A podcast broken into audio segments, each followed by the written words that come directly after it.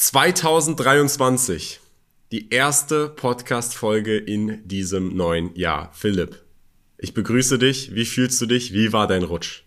Ich grüße dir auch. Mein Rutsch war gut, war nüchtern. Ich bin früh ins Bett gegangen, wie ich das seit drei Jahren mache. Da hab, halte ich mich eigentlich schon aus sämtlichen Partyveranstaltungen an Silvester raus, denn jeder wird es kennen. Ähm, die schlimmsten Kater, oftmals die, die schlimmsten Tage danach sind immer Silvester gewesen. Eine Nacht, die für mich die mit äh, überschätzteste im ganzen Jahr ist. Ja, alle gehen immer Silvester, Silvester und am nächsten Tag wachen sie in ihrem Erbrochenen auf äh, und äh, haben die schlimmsten Kater und Migränekopfschmerzen ihres Lebens. Das wird wahrscheinlich jeder schon seine Erfahrung gemacht haben. Ich habe meine gemacht, zu genügend. Und nun, ich trinke jetzt im ganzen Jahr 2023 keinen Alkohol. Das habe ich sowieso gesagt. I'm out. Das ist eines meiner ähm, ja, nicht Vorsätze, sondern ist kein Vorsatz, sondern so werde ich das tun. Ähm, und somit habe ich gestern an Silvester mein letztes Gläschen Champagner getrunken, bin um 11 Uhr schlafen gegangen, das war's. Aber um 11, warum denn nicht noch eine Stunde länger, damit man mal mindestens so ein bisschen was mitkriegt vom neuen Jahr und dann schlafen geht? Weil ich schon 38 bin, mein Lieber. Aber gut, ich teile überraschenderweise die gleiche Meinung, was so Silvesterpartys angeht. Ich finde, es ist nicht wirklich, es ist dasselbe so ein bisschen wie meiner Meinung nach Menschen, die an Halloween oder an Weihnachten sich äh, komplett abschießen müssen, die dann einfach nur den Grund der, der öffentlichen Feier nehmen, um halt einfach trinken zu gehen, was ich nicht so richtig für passend halte, weil ich meiner Meinung nach, wenn du einen Anlass hast, geh feiern und das kannst du aber dann ja das ganze Jahr über. Das heißt, entsprechend der Ziele oder Erfolge, die man hat, sollte, sollte man auf jeden Fall diese feiern, aber einfach nur weil, hey, alle feiern, jetzt kann ich, das ist eine Ausrede, um zu feiern, finde ich ein bisschen, äh, ja, unnötig. Ähm, dementsprechend, ich, ich freue mich auf jeden Fall auf das Jahr 2023, auch für diesen Podcast. Viele weitere Podcast-Folgen und deswegen haben wir auch direkt jetzt ein Knaller quasi für diese Folge vorbereitet. Und zwar geht es um die quasi vielleicht verrücktesten oder realistischsten Vorhersagen für 2023. Was wird in diesem Jahr passieren? Und da haben wir einen Tweet vorbereitet der skurriler nicht sein könnte. Und zwar von dem ehemaligen Präsidenten von Russland. Und ähm, bevor wir jetzt aber dazu kommen, noch mal ganz kurz, es ist ja der erste des Monats und wir haben ja gesagt, am Anfang des Monats werden wir jedes Mal unseren Kurzclip-Contest auflösen. Wir haben ja einen Contest gehabt, bei dem jeder Kurzclips auf TikTok, YouTube Shorts und Instagram Reels hochladen konnte und das werden wir auch am Ende dieses Podcasts auflösen. Wir haben tatsächlich mehrere Gewinner und ähm, also bleibt auf jeden Fall dran, wenn ihr sehen wollt, wer gewonnen hat und so weiter. Also, es geht jetzt aber heute um äh, einen Tweet, von dem, das möchte ich vielleicht auch gleich vorneweg sagen, ich nicht 100% klar sagen kann, ob der völlig ernst gemeint ist oder nicht. Ja? Bei Twitter laufen die, die Leitungen heiß äh, und es wird äh, brutal in die Tasten reingetippt und Leute äh, unterstellen Dimitri Medvedev, wenn ich es jetzt richtig ausgesprochen habe, der seine 10 Predictions für 2023 gebracht haben, dass er das alles ernst meint und in Drogenrausch äh, das gesagt hätte und so Wohlgemerkt, Medvedev sagt in seinem Vorwort selber, dass es ja grundsätzlich für 2023 die Leute sich überbieten mit den verrücktesten Vorhersagen, also Predictions, und er einfach hier noch seine mit anfügen möchte. Es könnte also durchaus sein, dass dies ironisch gemeint ist oder vielleicht sarkastisch, sollte man in der aktuellen Situation eher sagen.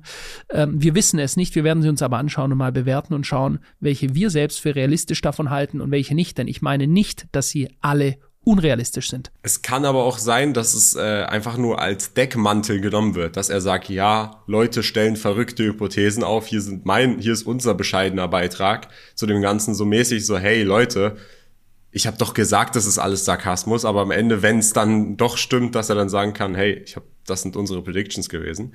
Also unabhängig davon, wir wissen nicht, wir können nicht sagen, ob das jetzt hier ironisch gemeint ist, nicht ironisch gemeint ist. Es sind auf jeden Fall absurde Sachen dabei, aber auch Sachen, die irgendwie realistisch sein könnten. Und für die, die nicht wissen, wer äh, Dimitri ist, das ist der ehemalige Präsident von Russland. Er war vier Jahre, glaube ich, zwischen 2008 und 2012 ja. im Amt und wahrscheinlich nur, weil äh, du per Gesetz in Russland eine Pause brauchst und Putin nicht die ganze Zeit quasi legal im Amt bleiben konnte. Das genau. heißt, Putin hat ihn vermutlich kontrolliert. Wie ich persönlich darauf aufmerksam geworden bin, das ist nämlich auch vielleicht mal wichtig hier zu erwähnen, weil ich habe, äh, ich verfolge eigentlich sowas nicht und folge auch keinen Politik-Accounts oder russischen Government-Officials. Ich folge aber Elon Musk und Elon Musk hat auf diesen Thread auf Twitter, also diese Anreihung von Tweets, wo, wo er seine Vorhersagen abgibt, geantwortet. Als erstes hat er geantwortet Epic Threat, was er aber ironisch dann gemeint hat. Also es ist kein Epic Threat, denn er hat dann nochmal angeknüpft, das sind definitiv die absurdesten Vorhersagen, die ich je gehört habe und zeigen gleichzeitig einen erstaunlichen Mangel an Bewusstsein für den Fortschritt der künstlichen Intelligenz und der nachhaltigen Energie, weil darum geht's auch. Das heißt, ich bin darauf aufmerksam geworden wegen Elon Musk. Weißt du, wie, wie ich das gesehen habe, um dich da kurz einzugreifen, weil du ja gerade bei Musk bist? In den Zeitungen, der Weg, den es dann in die Printmedien, den Mainstream gefunden hat, war, dass man Elon Musk vorgeworfen hat. Da waren die Schlagzeilen, Medvedev postet völlig absurde äh, 2023 Predictions und Elon Musk findet das gut habe ich mir gedacht, aha, ah. interessant. Einfach mal wieder nachprüfen, was für ein Bullshit erzählt wird. Und warum? Weil sie einfach nur den ersten Thread, also Epic Thread, wo er das geschrieben hat, das ist ein epischer Post. Episch kann aber episch scheiße oder episch gut sein. Und hat danach ja aber ganz klar gesagt, dass er das für völlig absurd fällt. Und das ist das, was man gerne macht in den Mainstream-Medien. Man lässt dann einen gewissen Teil weg. Man lügt nicht unbedingt direkt, aber man lässt einfach mal einen Teil unter den Tisch fliegen, damit es möglichst in eine Richtung klingt, so wie wenn Elon Musk das toll finden würde, was äh, Medvedev gepostet hat. Genau. Und deswegen, ich würde sagen, lass uns mal anfangen. Wir gehen mal jetzt Schritt für Schritt jede dieser zehn Vorhersagen durch. Und egal wie absurd sie klingen, wir versuchen einfach mal eine Meinung dazu zu geben, okay? Und das ist natürlich unsere persönliche Meinung. Und die ist natürlich nicht vollkommen und auch nicht deterministisch. Aber fangen wir an. Die erste, ich lese einfach mal die erste vor. Die erste Vorhersage, die er hat, ist, dass der Ölpreis auf 150 Dollar pro Barrel steigen wird und der Gaspreis auf 5000 Dollar pro 1000 Kubikmeter. Was also, sagst du dazu, Philipp? Ähm, was, zwei Sachen, da kann ich vielleicht meine fundierteste Meinung dazu geben. Ähm, zum einen ähm, halte ich, gehen wir mal als erstes durch, wir blenden das ja auch alles mal ein. Oil price will rise to 150 uh, Dollar a barrel and gas price will top 5000 per 1000 cubic meters. Wir analysieren einmal Erdgas, also Netgas, das ist US-Flüssiggas der Sorte Henry Hub und wir analysieren WTI und Brent bei uns bei HKCM, unserem Analysehaus. Also ich kann da schon ein bisschen was dazu sagen. Halte ich 150 für realistisch? Halte ich für möglich? Realistisch was anderes? Ich halte es für möglich. Wir befinden uns jetzt gerade in einer Korrektur. Im, ich schätze mal, er geht von US-Öl, also WTI, West Texas Intermediate aus. Ähm, und könnte es danach äh, dazu kommen, dass wir einen massiven Anstieg kriegen?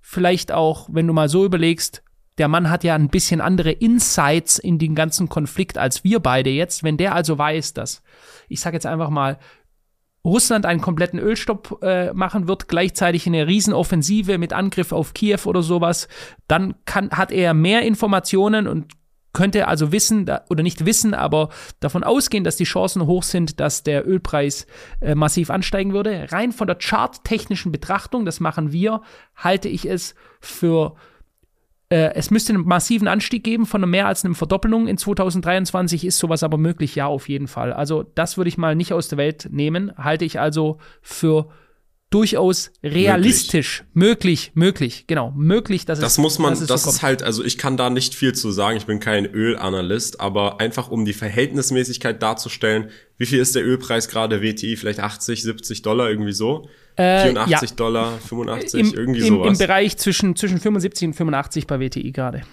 Genau, 75 bis 85, das heißt ungefähr die Hälfte von seiner, von seiner Vorhersage. Der Ölpreis war aber schon letztes Jahr bei 130, glaube ich. Korrekt. Also es ist jetzt nicht so, dass der Ölpreis bei 10 Dollar ist und er prediktet hier eine Verfünfzehnfachung, sondern es ist quasi im, in einer Range, die möglich ist, wenn er da, wie gesagt, irgendwelche Informationen hat, die andere nicht haben können, weil Russland da ja auch, ähm, ja, einen Einfluss drauf hat auf jeden Fall, dann kann das möglich sein. Deswegen, gut, das ist wahrscheinlich die rational realistischsten äh, Predictions, die er hier in diesem, diesem Thread gibt. Und die gibt er auch direkt zu Anfang. Zweiter Punkt, Gas. Gas ist jetzt gerade in einer steilen Korrektur. Die hatten wir auch so erwartet in den letzten Monaten. Wir haben aktuell, die Zeitungen haben es die letzten Tage geschrieben, die in Deutschland, den, jetzt wohlgemerkt, insgesamt aktuell an der äh, TTF, äh, was TTF-Gas angeht, an der Börse, der, einen der niedrigsten Stände seit langem im Gas, bloß kommt das nicht bei den Menschen an, weil sich die Gasversorger erstmal über längere Zeit eindecken müssen. Sprich, ja, der Gaspreis ist gerade sehr weit unten und wir gehen auch davon aus, dass er noch weiter fällt. Also wir sehen den nochmal 30 Prozent fallen, aber leider äh, wie bei der Tankstelle auch oder sonst, wo, wenn der Ölpreis fällt, wann sehen wir das mal an der Tankstelle? Wir sehen es nur dann, wenn es in den Ferien wieder hochgesetzt wird. Deswegen bin ich da. Aber ich kann, könnte mir vorstellen, dass wir in Zukunft auch massiv steigende Gaspreise sehen, denn nach Abschluss der Korrektur ich kann es zwar mit den 5000 Dollar per Cubic nicht ähm, genau sagen, weil wir das nicht so berechnen auf 1000 Kubik, aber auch wahrscheinlich eine realistische, äh, ein realistischer Punkt. Aber kommen wir mal zum nächsten. Der nächste ist genau, nämlich, jetzt, jetzt wird es leicht wilder, schon ganz leicht wilder. Punkt Nummer jetzt zwei. Jetzt wird schon wilder, ja. Zweiter Punkt ist, the UK will rejoin the EU. Mein lieber Simultan. Das Vereinigte Königreich wird der EU wieder beitreten. Richtig. Möglich. Ich weiß nicht, wie es da rechtlich im Hintergrund aussieht und ob das innerhalb No Time so möglich ist, weiß ich nicht. Ne? Also ob es da nicht auch ein ist, Referendum sind sie schlechter braucht. dran? Sind sie das, aktuell das ist die Frage, dran oder ja. sind sie besser dran? Da gibt es auch ganz unterschiedliche Interpretationen darüber. Die einen sagen, das ist der größte Fehler jemals, dass wir rausgegangen sind. Die Europäer wünschen es sich, weil sie natürlich möchten, dass einer, der sich löst, ja, der quasi sich absplittert, dass es dem danach schlechter geht als besser, weil sonst könnte das ja auch als Vorbild dienen für andere Leute oder für andere Länder, die sagen, ach guck mal, den Engländern geht es jetzt so gut, wir hauen auch ab aus der EU. Ich kann es dir nicht sagen. Da, was ist dein Guess? Hältst du das für möglich, dass im nächsten Jahr die UK wieder äh, Beitritt der Europäischen Union? Also, wenn man sich anschaut, wie in der UK zuletzt die Politiksituation war, die ja auch sehr, sehr hektisch und nicht wirklich stabil war und wo da in Entscheidungen wieder widerruft worden sind und auch der gesamte Brexit, wie langsam und merkwürdig und dann und ein Hin und Her das auch war. Auch wenn ich es für unwahrscheinlich persönlich halte, dass es passieren wird, weil es jetzt erstmal durch ist, kann es sein. Aber ich halte auf jeden Fall die Prediction mit dem Ölpreis für realistischer, deutlich realistischer. Das ist eher so ein bisschen, ähm, ja, einfach einfach mal mit dem Würfel würfeln und, und denken, dass dann da irgendwas passiert. Ja, da bin ich voll bei dir. Also ich sehe auch bisher die Öl- und Gaspreis-Predictions halte ich für realistischer als Punkt Nummer zwei. Jetzt wird's, jetzt wird's eigentlich wirklich richtig wild. Punkt Nummer drei. The EU will collapse after the UK's return. Also die EU wird kollabieren, nachdem United Kingdom, das Vereinigte Königreich, ähm, wieder ähm, aufgenommen wurde.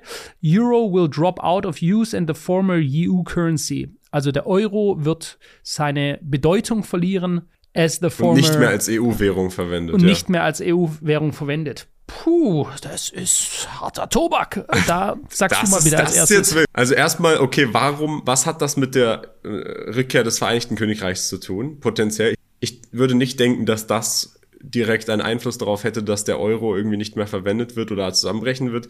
Dass der Euro oder die EU an sich zusammenbrechen könnten, da gibt's halt viele Gründe, potenziell Möglichkeiten für.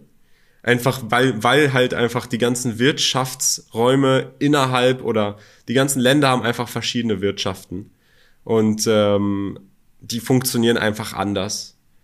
Spanisch, Griechisch, Italienisch, Deutsch und wenn du da quasi dann immer diesen Ausgleich zwischeneinander haben musst, aber dann so eine so eine so ein krasser exogener Schock passiert, wie diese Wirtschaftskrise, die jetzt potenziell noch einmal zu einer harten Landung im nächsten Jahr passieren könnte, dann könnte das natürlich zu einer kleinen prozentualen Wahrscheinlichkeit auch so etwas ins Rollen bringen.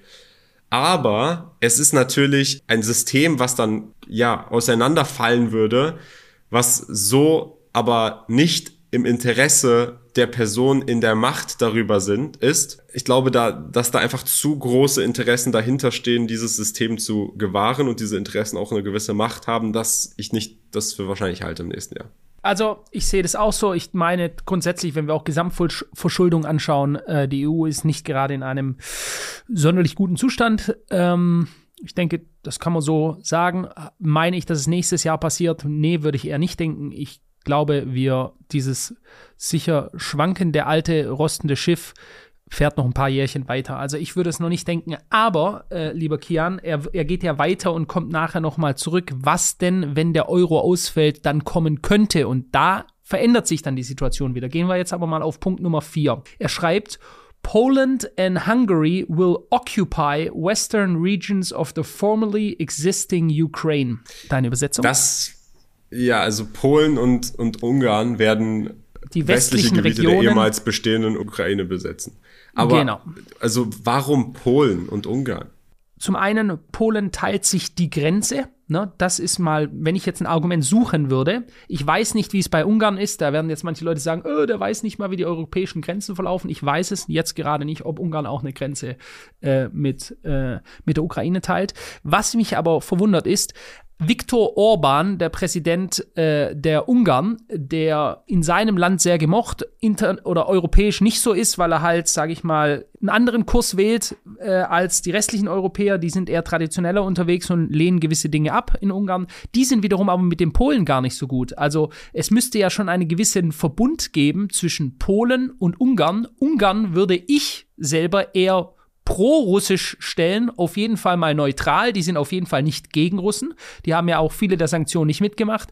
Polen wiederum, kann man sagen, historisch gesehen, ist ich will nicht sagen der Erzfeind, aber ein ganz, ganz misstrauisch den Russen gegenüber. Warum? Damals ist ja die Wehrmacht äh, von unten nach Polen eingefallen, Stalin damals von oben, dann hat man das Land sich mehr oder weniger aufgeteilt. Ja, so, so startete ja damals der, der Zweite Weltkrieg und die Polen sind schon immer, es gab viele, viele sch schreckliche Massaker der Russen an den Polen damals.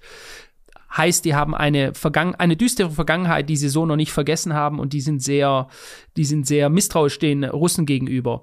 Die Ungarn wiederum haben eine andere Agenda. Die Frage ist, also erstmal, okay, Polen und Ungarn nehmen westliche Gebiete der ehemals, das ist ja das Ding, der ehemals bestehenden Ukraine ein. Das heißt ja, die Ukraine gibt's dann nicht mehr und es ist zu irgendeinem Kompromiss gekommen. Russland gehört dann der Teil, du Polen, du bist daneben an, du kriegst dann so ein bisschen davon was und Ungarn kriegt davon was. Das wäre ja potenziell ein möglicher Kon äh, Kompromiss, wenn es keine Ukraine mehr gäbe, selbst wenn Polen nicht befreundet ist mit Russland, sondern weil da einfach irgendwelche Kompromisse diplomatisch getroffen werden mussten. Genau.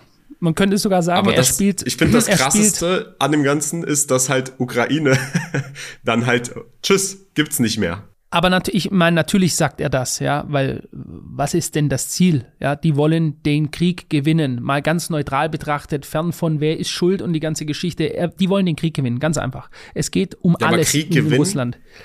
Heißt, Genau. dass es das Land Ukraine Nee, mit diesem nicht- Namen nicht mehr geben Ja, soll? genau. Also es heißt auch nicht, dass sie das ganze Land einnehmen müssen, sondern es kann sein, die wollen, dass Kiew fällt. Ich kann mir vorstellen, wenn Kiew fallen würde mit dem ganzen, sag ich mal, politischen Kopf, äh, der da sitzt. Ich gehe jetzt mal davon aus, wer weiß, wo der Zelensky wirklich, wo der wirklich ist, ja, aber ich gehe jetzt mal davon aus, der ist in Kiew, da sind die Klitschkos und so weiter.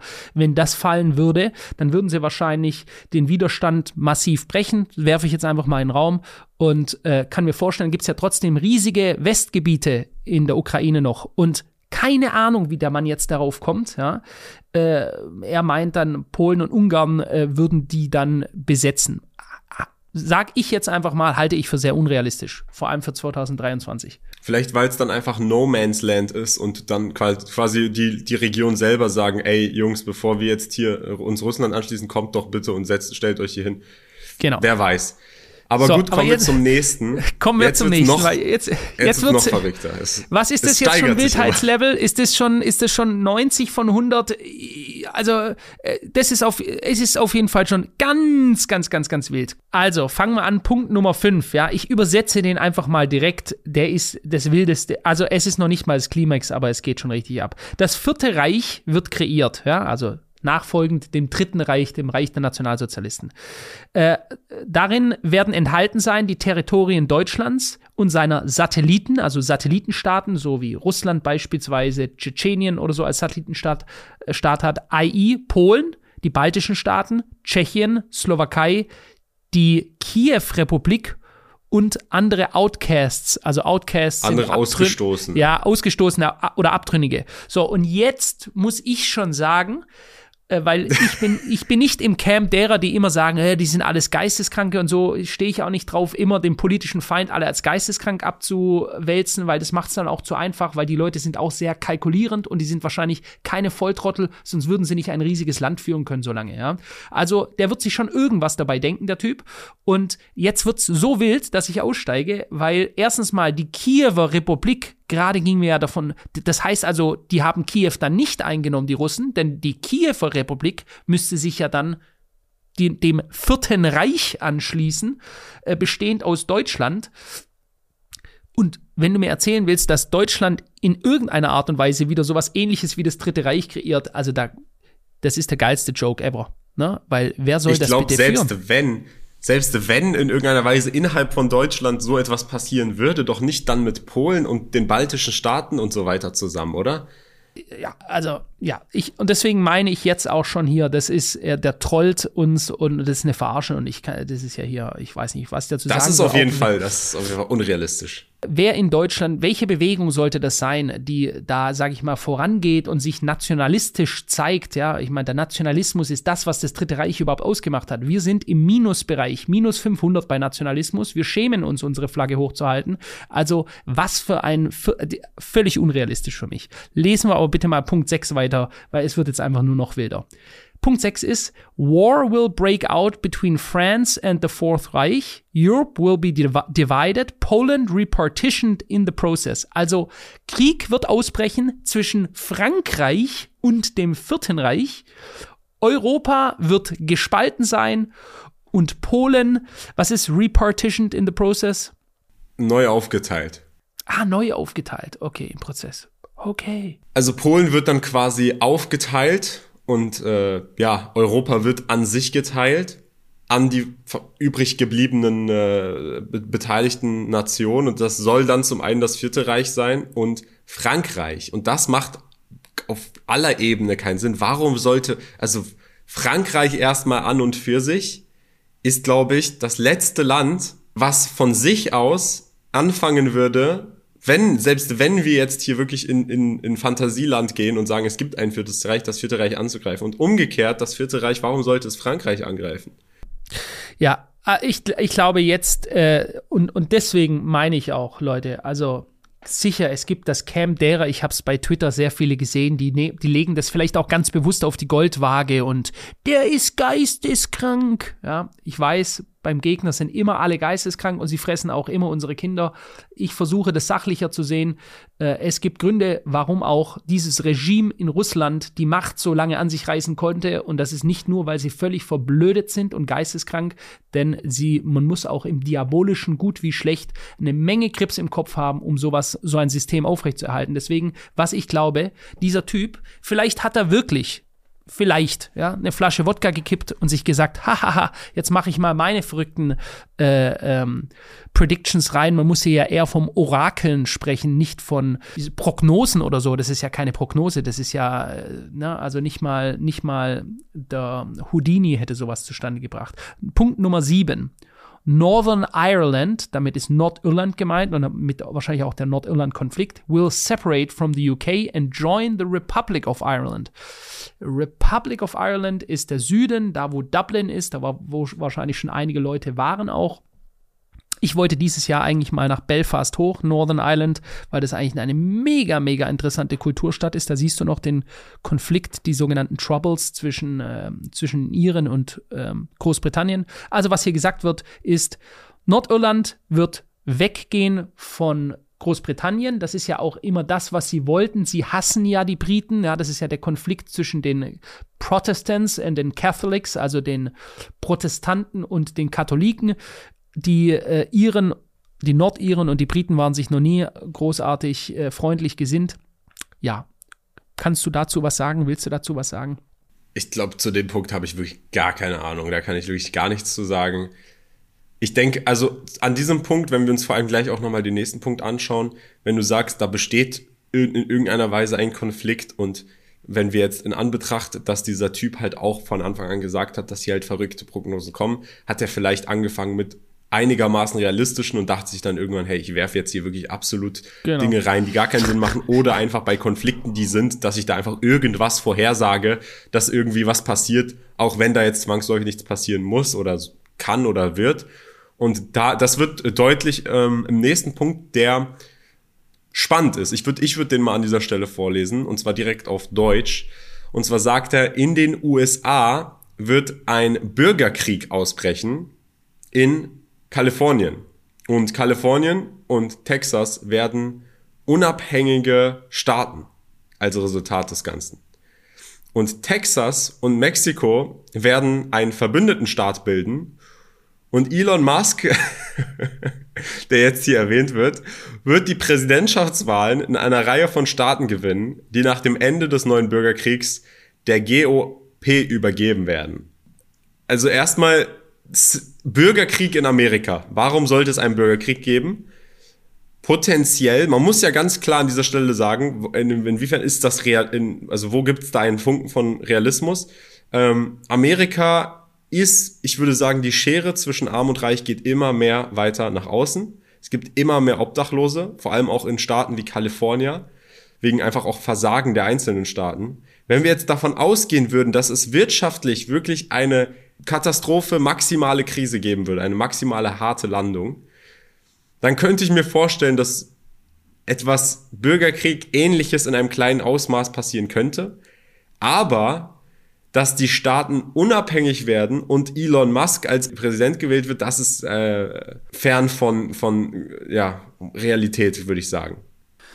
Ja, also wobei Elon Musk auch äh, Südafrikaner ist, der ist ja in Südafrika geboren und meines Wissens nach kannst du nur amerikanischer Präsident werden, wenn du eine amerikanische nicht nur Staatsbürgerschaft hast, sondern auch dort geboren worden bist. Aber grundsätzlich die Frage eines Bürgerkriegs in den USA halte ich den für möglich, den halte ich auf jeden Fall für möglich. Ähm, wir erinnern uns bitte an den Sturm auf das Kapitol. Ähm, und äh, es gibt, mein Bruder lebt in Texas, in Dallas, äh, und der ähm, erzählt mir immer wieder davon, dass ähm, wie krass die Spaltung ist, nicht nur zwischen Arm und Reich, sondern auch zwischen den Republikanern und dem Demokraten. Ja.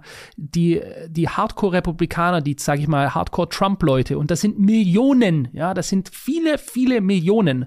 Wir erinnern uns damals, Donald Trump, der hat riesige Stadien gefüllt und der Joe Biden, der hat teilweise, ich untertreibe jetzt vielleicht vor 150 Leuten auf einem Parkplatz geredet. Ja, auf jeden Fall war da schon eine krasse Bewegung da. Und mein Bruder sagt mir immer wieder, die Texaner sind bis an die Zähne bewaffnet. Die misstrauen den Demokraten jeden Zentimeter. Die halten sich gegenseitig für die Reinkarnation von Satan. Ja, also die, die, diese Hardcore-Leute, die gehen davon aus, dass die Demokraten eine Ansammlung äh, von pädophilen ähm, elitären, was weiß ich was sind, auf jeden Fall haben die ein extremes Misstrauen und die wären bereit, wenn beispielsweise, wie es der Biden vorhat, die amerikanischen Bürger zu entwaffnen, dann sage ich dir, wird es in manchen Staaten knallen, weil die lassen sich nicht entwaffnen. Die sagen, das Second Amendment ist geschaffen worden, nicht damit du jagen kannst oder aus Spaß äh, ähm, gegen externe Feinde dich, ver, äh, gegen, dich verteidigen kannst, sondern es wurde geschaffen, um dich gegen einen tyrannischen Staat aufzustellen. Also sie sagen, der Amerikaner muss Waffen haben, um sich gegen den Staat, der diktatorisch werden können, wehren zu können. Dieses Argument halte ich für valide, ja, durchaus. Ne? Was machen wir denn hier bitte? Gar nichts. Und ähm, Deswegen würde ich sowas theoretisch für möglich halten. Ob die sich jetzt absplittern lassen, ich darf aber auch daran erinnern, Texas hatte schon immer separatistische äh, Züge und wollte eigentlich schon immer zu einem eigenen ähm, Land werden. Also Texas war eigentlich schon immer gewogen darin, theoretisch ein eigenes Land ähm, aus ihrem Staat zu machen. Es ist ja auch unabhängig von, von den von dir genannten Fakten auch eine große Masse an Land, die auch so ein, eine spezielle Position, sagen wir mal, in Amerika hat. Und aber auch Kalifornien, würde ich sagen, in Kalifornien ist ja auch wirklich alles, da, da gerät ja auch alles Mögliche aus dem Ruder. Es ist gar nicht mehr das Kalifornien, was es mal irgendwie mal gewesen war. Und das ist ja auch Resultat der Politik, aber der Politik innerhalb des, der, des Staaten ist ja dann auch irgendwo die Hände, sind ja auch irgendwie die Hände gebunden. Das heißt, wenn sich die Situation nochmal verzehnfach verschlechtert, durch dann potenziell wirklich äh, noch mehr politische Entscheidung oder eine Rezession, die dann wirklich eine harte Landung hat, dann könnte das realistisch sein. Wie du gesagt hast, Elon Musk ist nicht in Amerika geboren, deswegen kann er laut Konstitution nicht äh, als Präsident quasi gewählt werden. Aber wenn wir jetzt davon ausgehen, dass sich unabhängige Staaten innerhalb von Amerika bilden, dann könnten die natürlich andere Gesetze haben und dann könnte er natürlich in diesen Staaten potenziell wieder gewählt werden.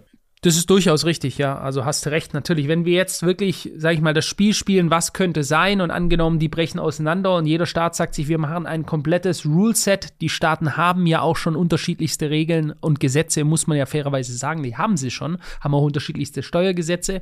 Beispielsweise Kalifornien hat die höchsten Einkommensteuern, Texas hat mit die niedrigsten Einkommenssteuern. Deswegen läuft der texanische Staat auch wirtschaftlich extrem gut und Kalifornien haben mit die höchste, glaube ich, Obdachlosenzahl aller Staaten in Amerika. Naja, auf jeden Fall können wir nicht einschätzen, aber grundsätzlich, ob es möglich wäre, dass es einen Bürgerkrieg gibt in den USA, ja. Ich meine, das halte ich aber nicht. Möglich, auf jeden Fall realistischer als das vierte Reich. Ja, auf jeden Fall. so, auf jeden Fall. Jetzt kommen wir zu neun und danach zu zehn und die sind nochmal sehr, sehr aussagekräftig, nennen wir es einfach mal so. Ich, ich würde die neun vorlesen, du liest die zehn dann danach vor, Philipp. Und zwar, die neun ist die Prognose 9. Alle größten Aktienmärkte und Finanzaktivitäten werden die US und Europa verlassen und nach Asien abwandern.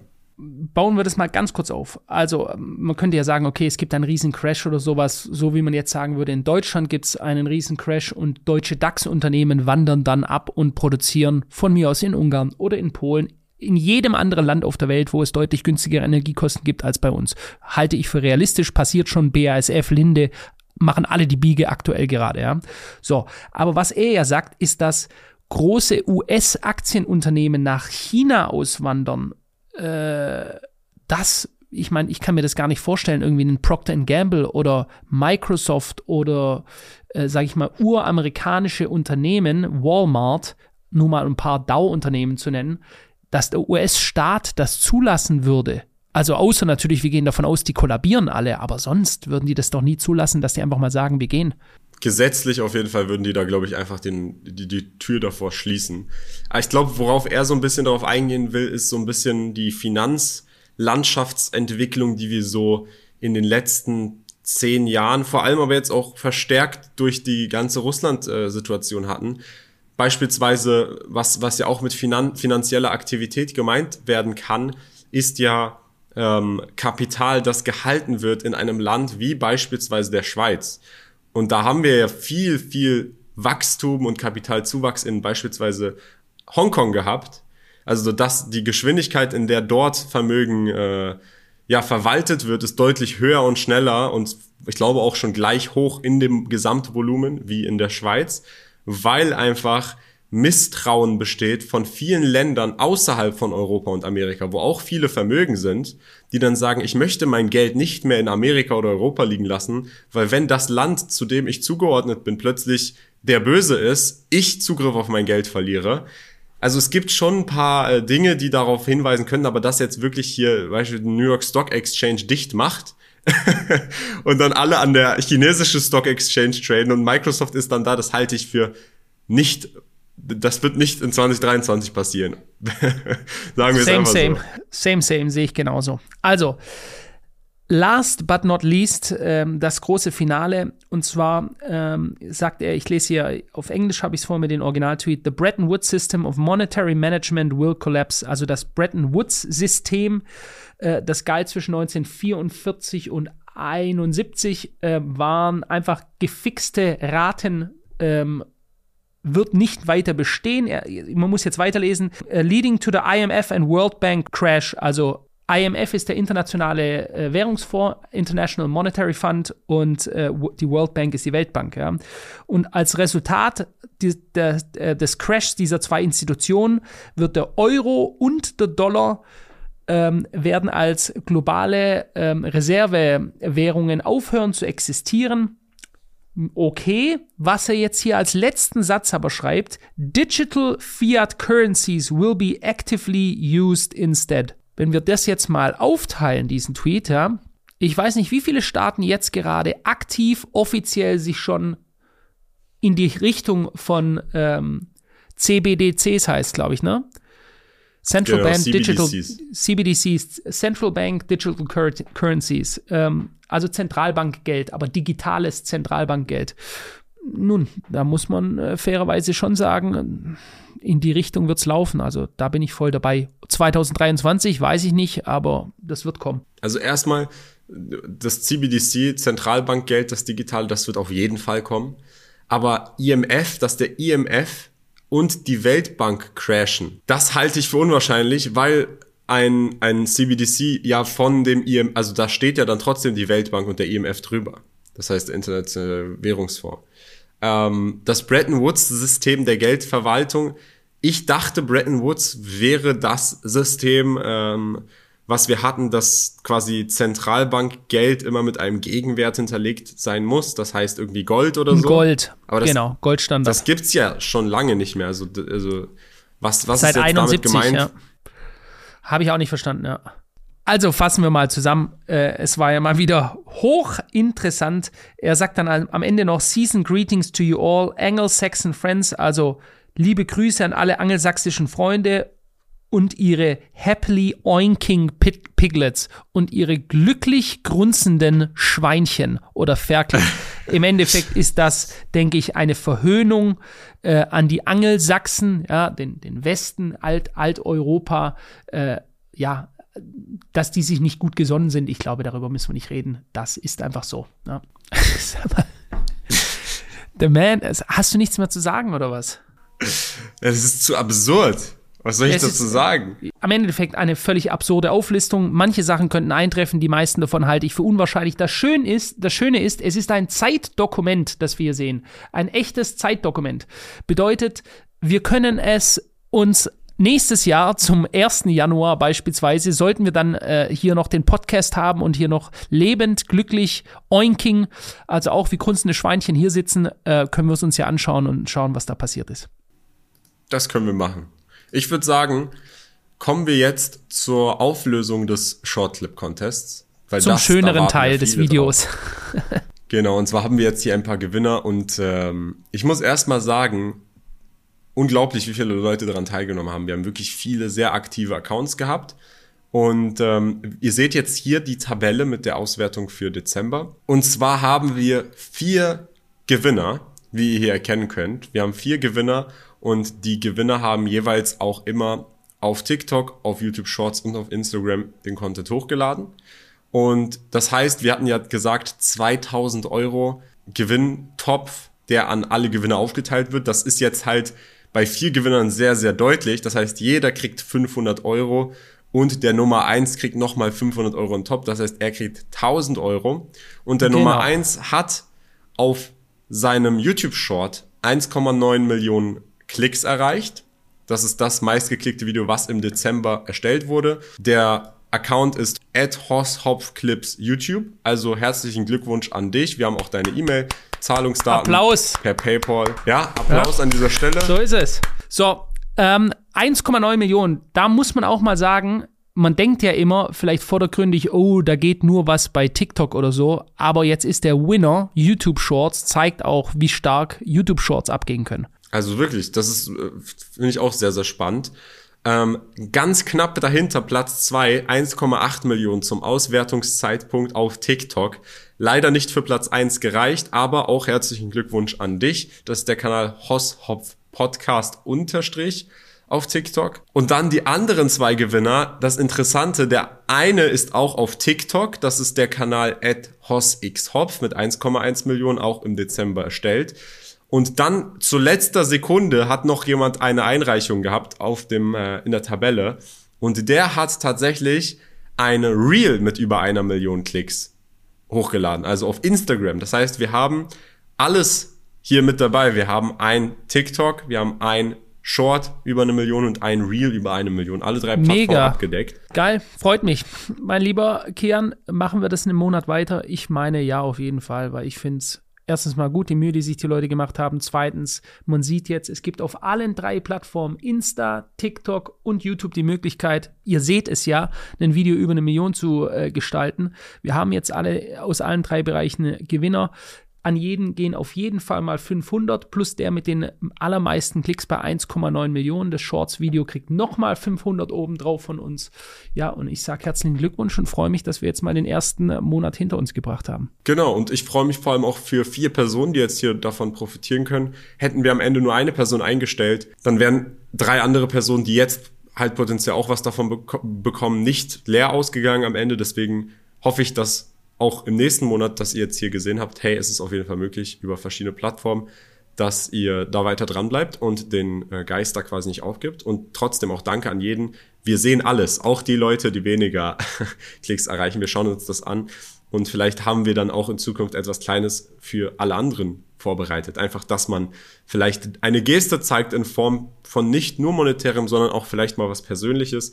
Ähm, aber da kommen wir dann das nächste Mal dran zu sprechen. Das Ganze läuft jetzt wieder für einen Monat unten verlinkt. Ihr könnt einreichen. Die Videos müssen auf allen drei Plattformen hochgeladen sein und ihr müsst quasi in der Tabelle eintragen, dass sie auch in diesem Monat hochgeladen worden sind. Das heißt im Januar 2023. Das war's mit der Podcast-Folge. Ich hoffe, es hat euch gefallen. Auf ein tolles 2023. Und ja, Philipp, auf jeden Fall, Kian. Ich freue mich und äh, wir sehen uns ja schon wieder die Woche zu einem weiteren Gespräch zwischen uns beiden. Mein Lieber, mach's gut. Bis dann. Ciao, ciao.